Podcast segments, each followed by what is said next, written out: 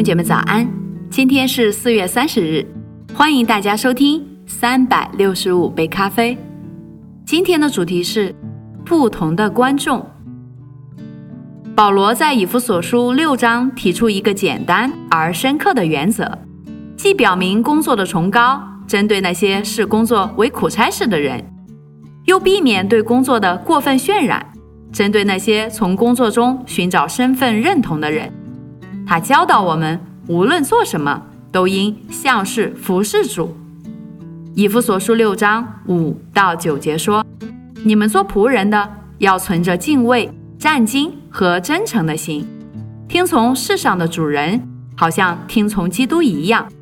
做事不要只做给人看，像那些讨人欢心的一样，却要像基督的仆人，从心里遵行上帝的旨意，甘心服务。”像是服侍主，不是服侍人。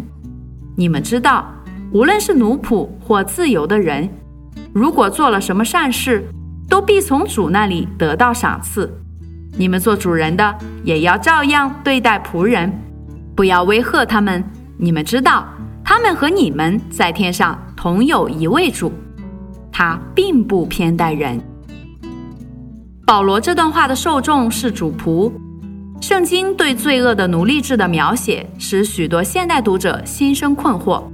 虽然就这一主题有很多可讲的，但有一点需要谨记：古希腊罗马世界中的奴隶制与非洲奴隶贸易之后的世界新秩序中的奴隶制不同。保罗时代的奴隶制并非基于种族，也鲜有终身制，它更像我们所说的契约奴役制度。为了便于理解，暂且将这段话理解为夸张的修辞手法。试想，如果奴隶主被禁止带着骄傲的情绪或通过威吓的方式管理雇工，更何况今天的雇主呢？如果奴隶被告知可以从工作中寻得满足和意义，更何况今天的雇员呢？在这段话中，保罗教训的关键既是心理层面的，又是属灵层面的。他提示雇主和雇员，谁才是真正的观众？谁在看你工作？你在为谁工作？到底谁的意见最重要？致雇员，首先，员工应当甘心工作，存真诚的心；雇员不应为了免于处罚而敷衍了事，或是只在有人监督的情况下才努力工作。更不应盲目的或三心二意的工作。相反，基督徒应当将全部身心灵投入到工作中，精益求精，力争完美。为什么呢？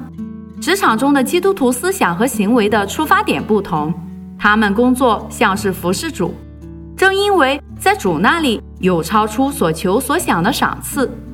他们工作无需过分仰仗上司的奖赏。类似的经文写道，在格罗西书三章二十三到二十四节那里说：“无论你们做什么，都要从心里去做，像是为主做的，不像为人做的，因为你们知道，你们一定会从主那里得到基业为赏赐。”在希腊原文中，“基业”一词前面并非不定冠词，翻译过来为一个。而是定冠词，翻译过来是那个。保罗指的是来世的福分。可见基督徒得享以工作为乐的自由。如果我们工作像是服侍主，就不会过劳，也不会偷懒。我们将不再受金钱和掌声的辖制。工作成为荣耀上帝、蒙其喜悦的方式。一旦基督徒员工明白这个道理，他们的生活就会受到实际影响。首先，做事应存敬畏和战兢的心，既一方面彬彬有礼而非目中无人，一方面又自信且不失谦卑而非奴颜媚骨。战兢一词意指对上帝的敬畏，在圣经中，这并不意味着在上帝面前恐惧畏缩。诗篇一百三十篇四节教导我们。越深经历上帝的怜悯和宽恕，就越能对上帝有真正的敬畏。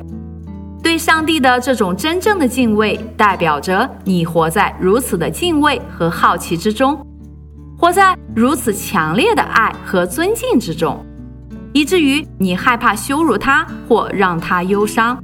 试想某位你毕生敬仰却从未奢望遇见的人到你家做客，你如此仰慕其名，绝不会随便行事，你会尽一切努力满足他的所有要求和愿望。我们在工作中也要如此为上帝着想。我们应尽心尽力、精明干练地完成工作，视工作为幸事而非负担。其次，基督徒工作时要存真诚的心，字面意思是一心一意、专注而诚实。这意味着我们的工作必须合乎道德，不存在任何欺骗或狡诈。其三。不要只在眼前侍奉，像是讨人喜欢的。我们不能只在被监督时才努力工作，也不可得过且过。最后，细节中的“甘心”一词，鼓励基督徒要喜乐的工作。致雇主，此处保罗告诫奴隶主，他们也是奴仆，是基督的仆人。这在等级分明的社会中是极具颠覆性的。保罗的意思是，在你的仆人中，你要像你也是一名奴仆那样对待你自己。照样一词很容易被忽略，照哪样呢？就像仆人完全尊重主人的需要一样。新约学者彼得·奥布莱恩写道：“使徒劝诫公元一世纪时希腊罗马世界中的奴隶主要照样对待仆人。”古罗马哲学家塞涅卡有句名言：“所有奴隶都是我们的敌人。”那时候，大多数奴隶主都专制而残暴，他们对待奴隶的方式主要是威吓、殴打，或将男奴远犯他乡，与爱人永不得相见。保罗隐含的劝勉在当时是大逆不道的，但他的意思并非让奴隶主去服侍仆人。而是在态度和行为上要像仆人一般，同受天上的主管理。这样的话，奴隶主就不会再威吓仆人。但并不是说奴仆做错事也不能予以警告处罚。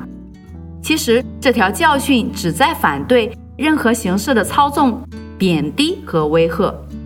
前文已教导做仆人的要以礼貌、诚信、友善对待主人。如今规劝做主人的也要如此对待仆人。保罗之所以提倡激进的态度，不仅因为奴隶主同奴仆一样，在上帝面前是平等的，更因为上帝是公正的，待人毫无偏私。上帝不以人的种族、阶级或教育水平来区别待人。罗马书三章告诉我们，每个人都犯了罪，但因着信。人人都可以领受恩典。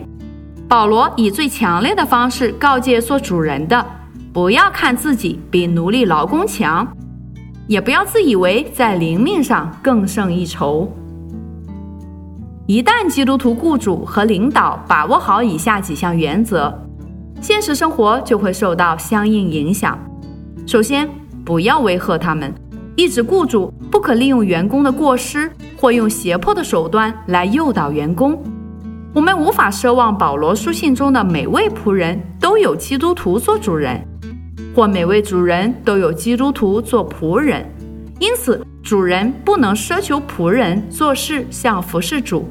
尽管如此，无论仆人是否为基督徒，雇主都不要以威吓为激发员工的主要手段。其次，也要照样对待仆人，意思是为你们领导下的员工争取更多利益。尽管我才嘱咐过他们去服侍你，这意味着你关心他们的全人和生命，而不仅仅是其高效的工作能力。第三，保罗提醒他们，在上帝眼中没有阶级之分，我们也应如此。做主人的态度，不要居高临下，尊己卑人。无论你是否察觉，每个人心中都有一位观众。我们或为取悦父母，或为出人头地，或为讨好上司，或为实现自己的人生价值，但这些都是不够的。